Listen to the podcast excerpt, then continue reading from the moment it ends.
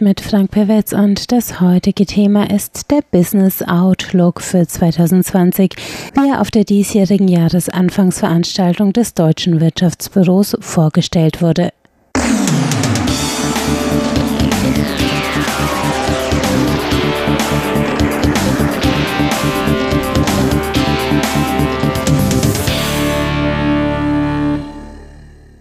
Herzlich willkommen bei Aktuellem aus der Wirtschaft. Es begrüßt Sie Frank Pewitz.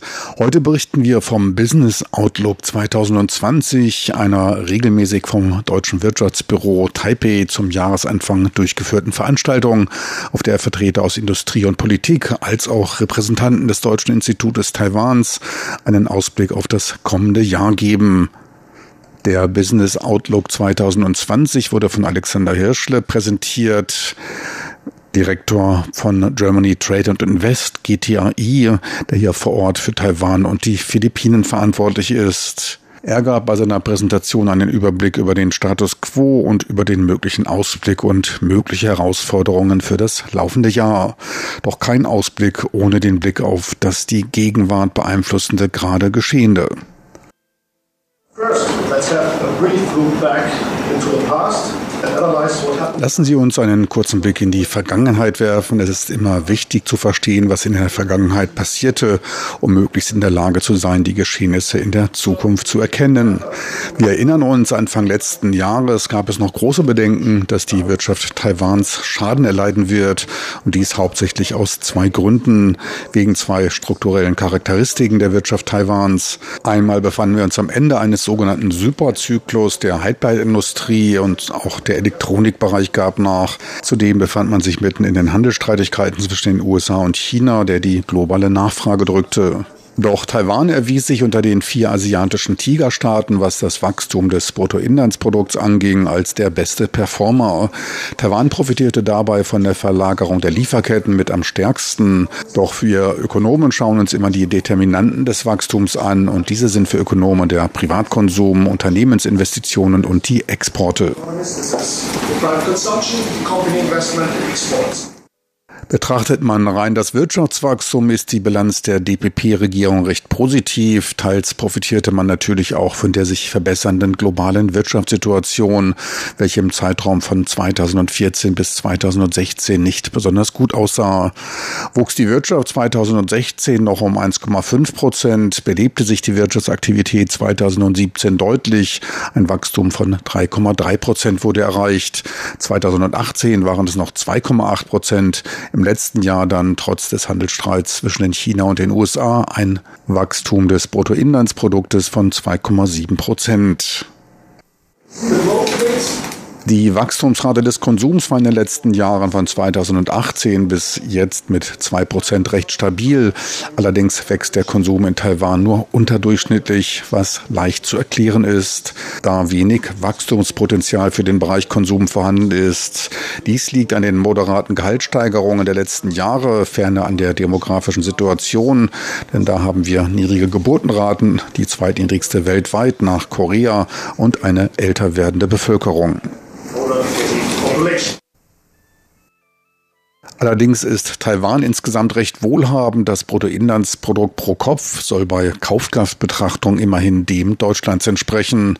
Ich selber bin von solchen Äußerungen allerdings immer ein wenig überrascht, da mit Ausnahme von einheimischen Lebensmitteln fast alles teurer als in Deutschland erscheint. Dienstleistungen sind allerdings eindeutig billiger, was man spätestens bei der Reparatur des Autos oder Mopeds oder auch des Computers feststellt. Für deutsche Unternehmen bieten sich wegen der voranschreitenden Alterung Absatzmöglichkeiten bei den medizinischen Produkten. Ferner schafft der relativ enge Wohnraum Bedarf an kompakten, multifunktionalen Produkten. Auch der gesellschaftliche Wandel schlägt sich auf die Nachfragestruktur nieder. Die zunehmende Individualisierung sorgt zudem für eine steigende Nachfrage nach höherwertigen Produkten und auch nach Luxusprodukten. Get to the second schauen wir uns den zweiten Bestimmungsfaktor von Wachstum an, das, was die Unternehmen machen, und zwar die Investitionen. Da sieht es recht interessant aus. Wir sehen dabei eine starke Zunahme im letzten Jahr von fast acht Prozent. Für dieses Jahr werden etwa fünf Prozent vorausgesagt. Beides außergewöhnlich, was im Wesentlichen mit dem von der Regierung auferlegten Programm für die aus China zurückkehrenden Unternehmen erklärt werden kann.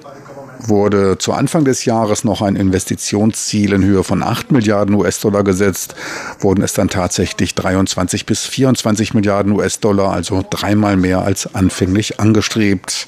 In den letzten 20 Jahren gab es eine Reihe von Regierungsmaßnahmen, die ihre Ziele nicht erreicht hatten, doch diesmal hat man seine Ziele übererfüllt.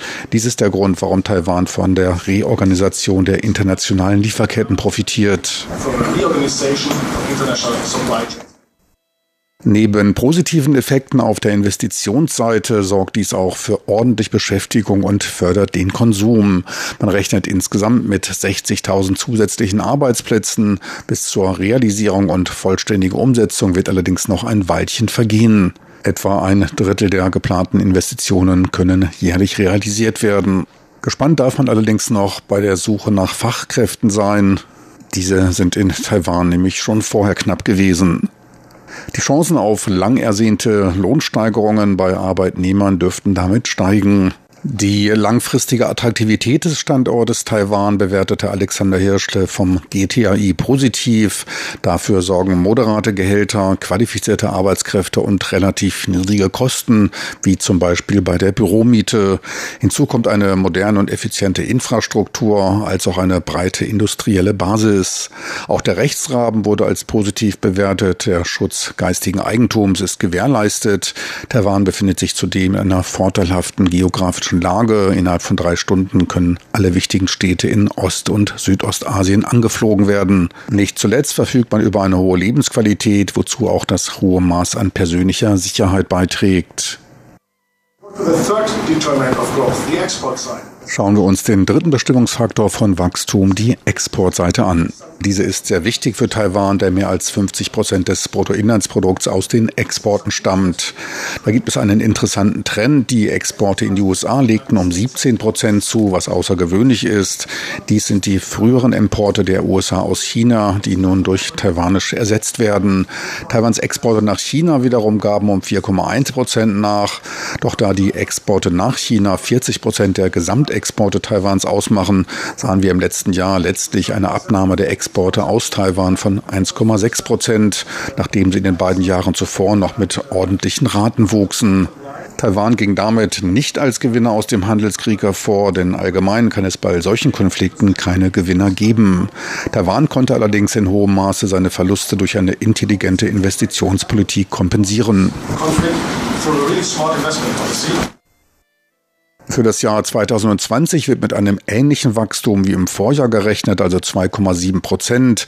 Allerdings ist darin noch nicht der Faktor Coronavirus hineingerechnet, über dessen Ausmaß man nur spekulieren kann, wobei momentan wohl nur schwer auffällende Argumente zu finden sind.